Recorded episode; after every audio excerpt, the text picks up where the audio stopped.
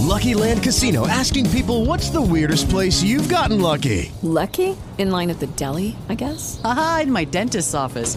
More than once, actually. Do I have to say? Yes, you do. In the car before my kids' PTA meeting. Really? Yes. Excuse me, what's the weirdest place you've gotten lucky? I never win and tell. Well, there you have it. You can get lucky anywhere playing at LuckyLandSlots.com. Play for free right now. Are you feeling lucky? No purchase necessary. Void where prohibited by law. 18 plus. Terms and conditions apply. See website for details.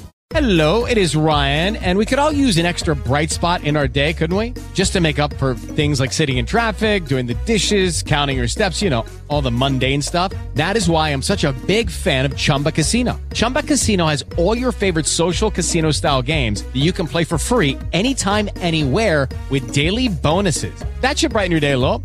Actually, a lot. So sign up now at chumbacasino.com. That's chumbacasino.com. No purchase necessary. VGW Group. Void were prohibited by law. See terms and conditions. 18 plus. Saiba tudo sobre bullying nesse podcast do Politize.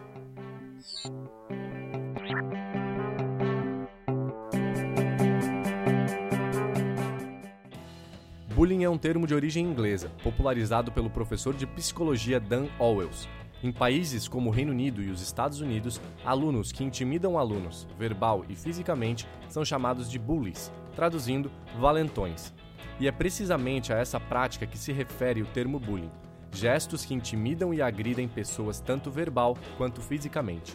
A prática é deliberada e recorrente, ou seja, o agressor tem prazer em humilhar a vítima e volta a praticar bullying inúmeras vezes. Os ataques ocorrem sem motivo aparente. Existem também meios mais sutis de bullying, como isolar a vítima socialmente ou espalhar boatos sobre ela. A vítima de bullying costuma ser uma pessoa com características que a diferenciam da maioria e a tornam mais vulnerável a ataques. O bullying ocorre, portanto, por conta de uma relação desigual de poder entre o perpetrador e a vítima. Outro problema é que a vítima costuma ser uma pessoa com dificuldades de se impor e impedir as agressões.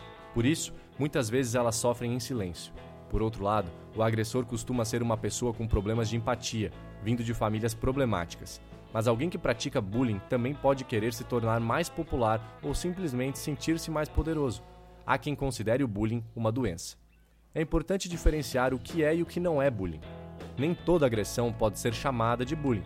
Primeiro, o bullying geralmente ocorre entre pares, ou seja, entre colegas de escola, de faculdade, de trabalho. Além disso, brigas e discussões pontuais não são suficientes para caracterizar bullying, pois decorrem de outros motivos.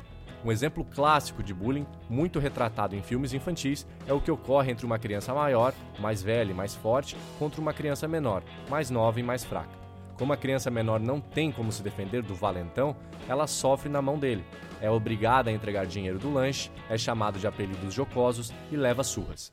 Com a internet surgiu o cyberbullying, ou seja, práticas de bullying por meio virtual, como redes sociais.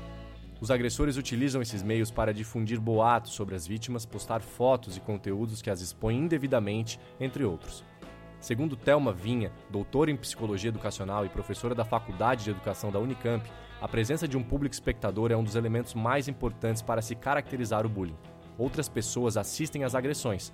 A reação delas é mista. Muitas riem das agressões e não as consideram danosas. Outras tomam as dores da vítima.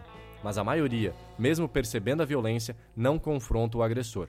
O motivo disso pode ser o medo de ser a próxima vítima dele, muito comum nas escolas. E aonde que ocorre o bullying? Não se limita a colégios e as creches. Não se trata de uma mera brincadeira de criança. A dinâmica do bullying pode ser reproduzida em praticamente qualquer contexto social. Em faculdades, empresas, instituições públicas e qualquer outro ambiente também há bullying, mesmo que seja mais disfarçado ou tolerado. O bullying corporativo, por exemplo, é um grave problema que atinge muitos profissionais, onde há uma relação de repetidas agressões verbais ou físicas a uma pessoa, causando-lhe dor e angústia a um caso de bullying. As consequências do bullying são imensas, não trata-se de uma questão banal.